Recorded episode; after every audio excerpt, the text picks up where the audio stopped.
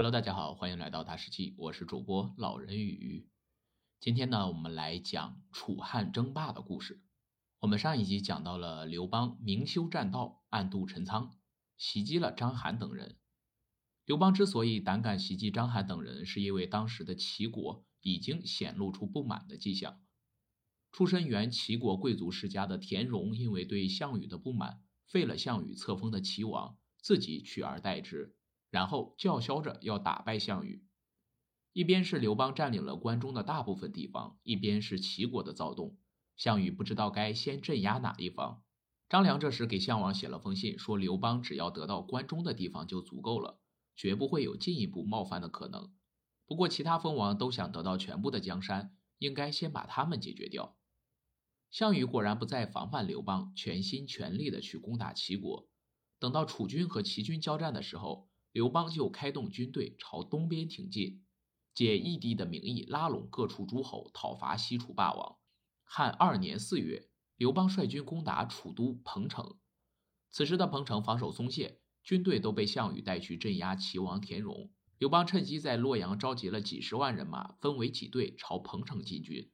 留守在彭城的楚军将领龙且和项佗出兵抵抗汉军入侵，遇到从西边包抄而来的汉军将领曹参、灌婴和周勃，三人很快从围巾横渡黄河，并在定陶打败了龙且和项佗。然后占领了胡陵，另一路从叶县到阳夏，从南边包围彭城，最后一路则由刘邦亲自带领，夏侯婴等将领和诸侯王的军队都在这一队中。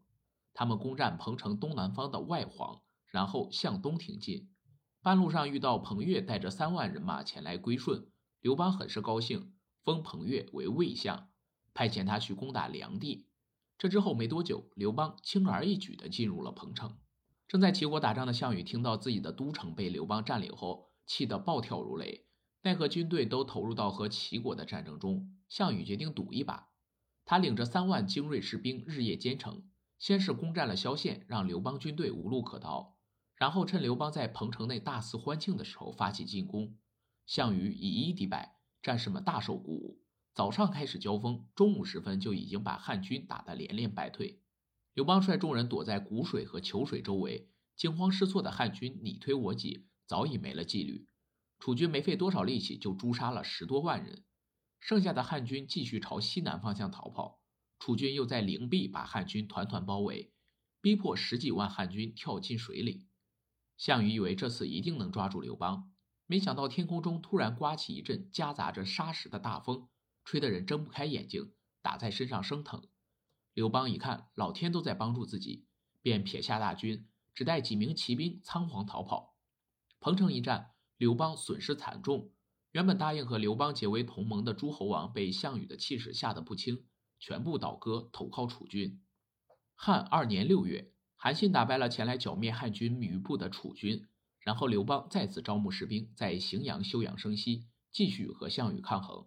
章邯一直在和刘邦交战，到了七月。他终于坚持不住，被刘邦击败，最终自杀了。刘邦又派人劝说英布离开项羽，彭越还不时在楚军周围来点小动静。项羽此刻是头疼不已。北方的魏国也被韩信攻占，魏王豹被俘虏，代国和赵国也相继灭亡。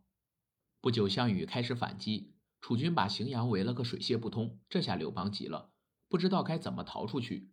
正好身边的一个谋士给他献了条计策，这个谋士叫陈平。也是从楚国跑来的。他对刘邦说：“项羽身边的范增是他最得力的助手，只要史记让项羽不再信任范增，楚军必将不堪一击。”于是刘邦开始散播消息，说范增和汉国私下里有来往。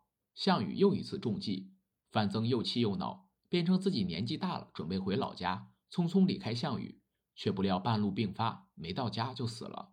范增的离开削弱了楚军的实力。刘邦假派别人去投降，也没有让项羽起疑。趁这个机会，刘邦终于从团团包围中逃出荥阳。出逃之后，刘邦和韩信联合起来攻占了成皋，又逼得楚军主力离开荥阳，去保护正被彭越入侵的下邳。公元前二零四年七月，荥阳和成皋再次被项羽占领。公元前二零四年十一月，刘邦招募大批新军，和彭越一同攻打睢阳。项羽不得不调动军队前去战斗，成皋又一次落入刘邦手中。守城将军曹咎被汉军杀死。项羽在睢阳打败了彭越，但军队损失不小。他顾不得给士兵补给装备，马不停蹄地赶到广武驻军，和汉军相对而立。不巧的是，韩信和灌婴已经把项羽的后路堵死了。楚军的粮食已经不多，士兵的战俘也十分紧缺。在这绝望的情势之下，项羽只好接受和刘邦讲和。双方各占一半江山，以鸿沟为界限，西边是汉国，东边是楚国。公元前二零三年，项羽撤军。刘邦见楚军离开之后，也打算回到关中。张良和陈平却不这么想，他们认为楚军撤退正是汉军发起进攻的好时机。眼看楚军势力大减，人心尽失，不如乘胜追击，灭掉楚国，从此天下就是汉国的了。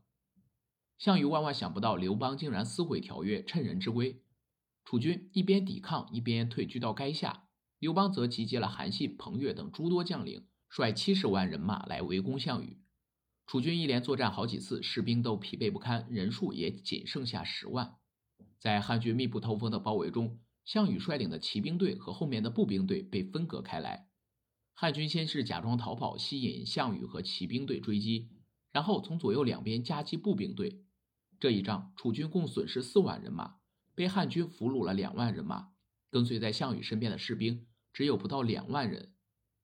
项羽无奈，只有再次退守休整。晚上，项羽在营中饮酒，虞姬陪在一旁。忽闻帐外传来楚人的歌声，四面八方皆是。项羽惊讶极了，认为自己没了后路。他凄凉地唱着：“力拔山兮气盖世，时不利兮骓不逝。骓不逝兮可奈何？虞兮虞兮奈若何？”这便是闻名后世的《垓下歌》。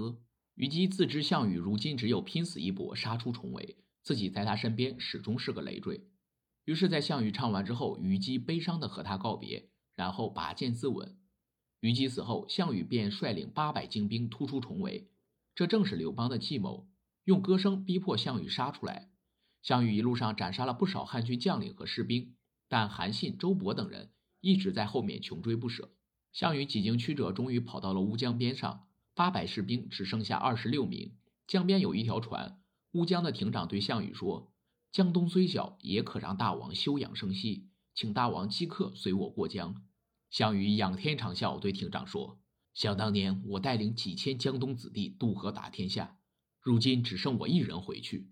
就算江东父老不怪罪我，我也愧对他们。”说完，汉军已经追了上来，项羽和士兵们奋死抵抗，个个杀红了眼，二十六名士兵全部战死，项羽也伤痕累累。最后提剑自杀。公元前二零二年，刘邦在伐楚胜利后，封韩信为楚王，封彭越为越王。众人恭请刘邦称帝，一统江山。刘邦先是推辞一番，部下便以天下安危和百姓幸福为由，请他不要再推辞。刘邦这才答应下来。公元前二零二年二月，刘邦在定陶宣布继位，建立汉朝。好了，我们今天的故事就讲到这里。欢迎大家评论、点赞和转发，我们下期再见。